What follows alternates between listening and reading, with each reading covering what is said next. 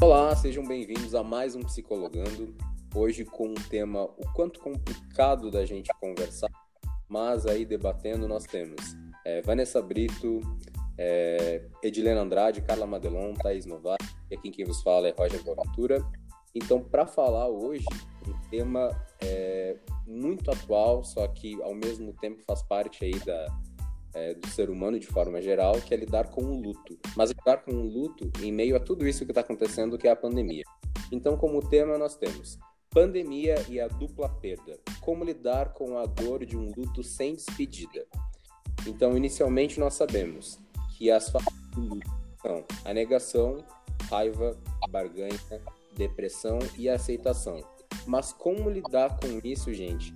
Num momento onde as pessoas não podem ou são impedidas, né? Ou, é, muitas vezes de poder se despedir realmente dos seus entes queridos, né? Ou até mesmo também a gente pode falar do luto quanto aos profissionais da saúde que sempre lidaram com isso, mas estão lidando de uma forma é, exorbitante, né? Devido a isso que está acontecendo. O que, que, vocês acham? Em primeiro lugar, espero que esteja todo mundo bem. É, estamos seguindo aí todas as regulamentações da Organização Mundial da Saúde, cada um gravando em casa, todo mundo aí de home office. Então, vamos lá. Gente, é, quem quer começar aí para a gente começar a falar, que eu já separei também material, acho que vocês separaram também, para a gente. Oi, gente. Bom dia, boa tarde, boa noite aí para os ouvintes, para os meus colegas, né, que estão reunidos nesse momento tão complexo que a gente está vivendo, né? Dessa pandemia, algo inédito, né? A gente nunca tinha passado por um momento como esse, né? Triste, porque é uma realidade, né? Essa questão do, do da dupla dor, né? Do luto dessas pessoas que estão perdendo familiares, uh, além da perda, ter que sofrer com a questão do não conseguir se despedir, né, das pessoas tão queridas. Então é uma situação muito complicada. Afinal, o luto é um processo de ressignificação da dor, né? E como a gente tem uma cultura de estar tá velando os entes queridos, de ter esse último momento de despedida, viver isso é muito complicado, né? A gente é, leu matérias aqui na internet, tem uma matéria da UOL, da UOL bem interessante até, do, do dia 1 de abril, que fala muito sobre isso, né? Um psicanalista bem renomado comenta sobre isso e eles fazem comparações com o período de guerra, né? Uhum. Por causa do processo que acontece. Você não tem, as pessoas elas não são não são números, né? São vidas, são amores de alguém. Então é complicado, tipo, a gente saber diferenciar isso, sabe? E essa imagem dos corpos na Itália, lá naquela cidade da Itália, sendo carregados pelo caminhão, assim, é uma imagem muito forte, muito forte, assim. É uma coisa que eu, pelo menos nos meus 28 anos de idade, assim, eu nunca tinha visto, eu nunca tinha presenciado. Deixo aberto aí o espaço se alguém quiser fazer algum comentário a respeito. Tem também uma... Eu não sei se vocês já conseguem me ajudar aí a, a lembrar qual foi o lugar que foi direto aí nos noticiários, enfim, de corpos pelas ruas, pela questão burocrática e com falta aí, né, da superlotação, né, das, das das funerárias não conseguirem dar conta aí da demanda, né? Foi no Eu não sei se foi no Equador. Pois é, então assim, são várias questões que vêm à tona. Em primeiro momento, é, as pessoas que não estão conseguindo enterrar os seus entes queridos, é, a população de forma geral estar vivenciando isso, né? Porque se choca a gente, né? Estamos longe, né? Como população mundial ver aquela quantidade de caixões improvisados da rua, eu fico imaginando os familiares que não conseguem lidar com o luto da forma correta, que não conseguiram se despedir dos seus entes queridos, lidando com aquela situação da sua seu pai, sua mãe, seu avô, sua avó ou pessoas de outras idades, como já está acontecendo aí, não só o grupo de risco no restante do mundo, é, perder essa pessoa e ao mesmo tempo aguardar toda uma burocracia e também realmente a falta, né? Porque eles não estão conseguindo dar conta disso. Então, como a Thaís comentou, em relação à Itália, os caminhões levando os corpos já são coisas que mexem com o nosso próprio psicológico e afetam e, e, lembram muito realmente essa questão da guerra, né? Porque o luto ele começou a ser estudado após a Primeira Guerra Mundial como critério base do que, que realmente acontecia como sociedade a partir da, do modo como a quantidade é, exorbitante de mortes aconteciam diariamente, a pessoa perdia o pai, perdia a mãe, perdia o avô, a avó, não conseguia nem lidar com o luto da primeira pessoa que ela perdeu e ela já tinha que lidar com o da última. Então, é um processo que, de certa forma, ele é muito parecido, né? Tanto que é relacionado aí nesse, nesse artigo, nessa matéria, e realmente é uma coisa completamente nova. Eu, particularmente, não imaginava que ia passar por isso na nossa geração. Sim, a questão uma da... coisa a questão dessa imagem, né, que, que foi muito divulgada dos caminhões levando os corpos, realmente foi impactante para a população, porque isso fez com que eles entendessem a importância de ficar em casa para não afetar as pessoas que que estão no grupo de risco e as outras, né? Todo, todo mundo. Então, isso na entrevista que, que a gente leu foi importante também, né? Para eles verem como realmente isso está sendo tá sério, né? Que é uma coisa grave, né? Sim. Exato. Tem um trecho que eu separei que é de uma, de uma obra de Freud que fala assim: Freud dizia que é algo no limite do inaceitável. Por mais que a gente sabia da morte, a gente sabe disso para os outros, mas a gente não sabe para si. Estudos no campo da psicanálise, então, né, apontam que as depressões mais difíceis de serem curadas, por exemplo, decorrem de um luto mal feito, mal elaborado, interrompido ou não reconhecido. Então, eu acredito, como é, estudante, como acadêmico de psicologia, é, e como né, indivíduo, né, como cidadão, que isso vai afetar isso de uma que nós não temos ainda um parâmetro né, para poder se colocar na margem que a gente vive em termos de sociedade, porque a última vez que aconteceu isso foi há muitos anos atrás, onde não existia meio de comunicação como a gente tem hoje, internet, é, é, a televisão, etc. e tal, para poder levar essa informação. E eu acho que o maior desafio de todas as pessoas, os profissionais da nossa área, vai ser lidar com algo totalmente novo, porque isso não existiu dentro da história da humanidade perante a cobertura que a gente está tendo disso agora. Ao mesmo tempo que a gente está se afetando com algo que está acontecendo lá na China, está acontecendo na Itália, está no mundo todo. Então a gente é bombardeado por informações, é muito difícil de assimilar isso. Eu gostaria de saber como é que vocês estão lidando com isso, porque certa forma é, são vários processos de luto e que muitas vezes nós estamos lidando com o luto do outro, né? porque uh, acredito que ninguém, um parente próximo, espero que tenha, né, que tenha passado por esse processo recentemente, mas tem pessoas que estão tentando lidar com o processo da mãe e ao mesmo tempo a avó já está lá na internet.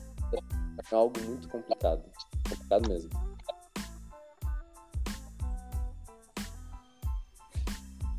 É, Eu acho importante estar tá comentando também é, que essa, essa parte do, de luto, hoje em dia na sociedade, quanto ainda é visto como uma coisa que deve ser evitada, né, que o luto deve ser evitado e a pessoa tem que se comportar de uma maneira que seja socialmente aceita, que ela precisa passar por isso de uma maneira rápida, né, e, e, e passar por isso e, e para não ficar, ter esse processo de ficar isolada. E também acredito que essa parte do luto a gente faz, nos remete é, à nossa própria finitude, porque acaba que a gente acaba pensando nisso, né? Que a morte do outro ele traz a nossa consciência do nosso próprio fim. Então é, é um momento muito complicado, acho que na, na vida de todo mundo. E mais isso que o Roger acabou de comentar sobre tanto de informações que a gente está tendo, é uma coisa muito boa a gente poder ter essa informação. Mas até que ponto isso, é, até que ponto isso nos afeta? porque às vezes a pessoa fica tão preocupada em estar tá, em tá olhando as notícias, em ver quantas pessoas que morreram e acaba, acaba isso se tornando pior ainda, né? Acaba ficando mais preocupada e, e se isolando e, e, não conseguindo falar com as pessoas. acredito que isso, às vezes, essa, esse excesso de informação acaba não sendo tão benéfico para a gente, porque às vezes não, as informações não são de fontes confiáveis. A gente precisa também saber, a gente precisa também é, saber separar isso, né? Exatamente. Eu acho assim, do que a Vanessa citou, muito importante, que foi desenvolvido e, é, e a evolução disso, né, desse conceito de sociedade que nós sempre é, temos que mostrar uma imagem de positividade, é, estar bem perante a sociedade é errado uma pessoa estar triste. A gente vê isso muito marcado nas redes sociais e a forma como as pessoas é, já se formando como indivíduo há um bom tempo, e eu acredito que isso vai sofrer uma mudança muito drástica.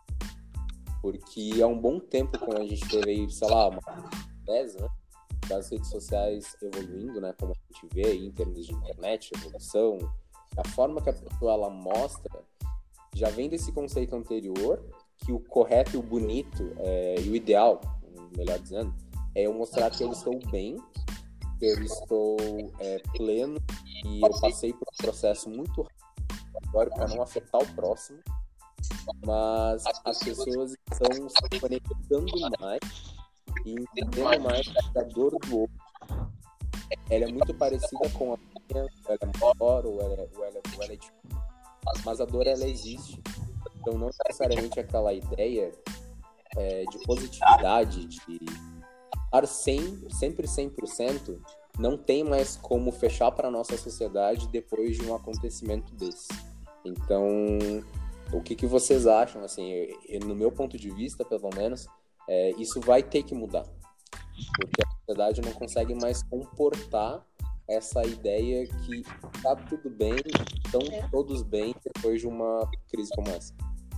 Não, é bem complicado. É, retomando o que a Vanessa tinha comentado também a respeito dessa repressão, né, a partir da ideia de luto, na própria, no próprio site aqui, se você ver nos comentários, a subjetividade do ser humano e as formas de, de ver uma situação de ângulos diferentes, né?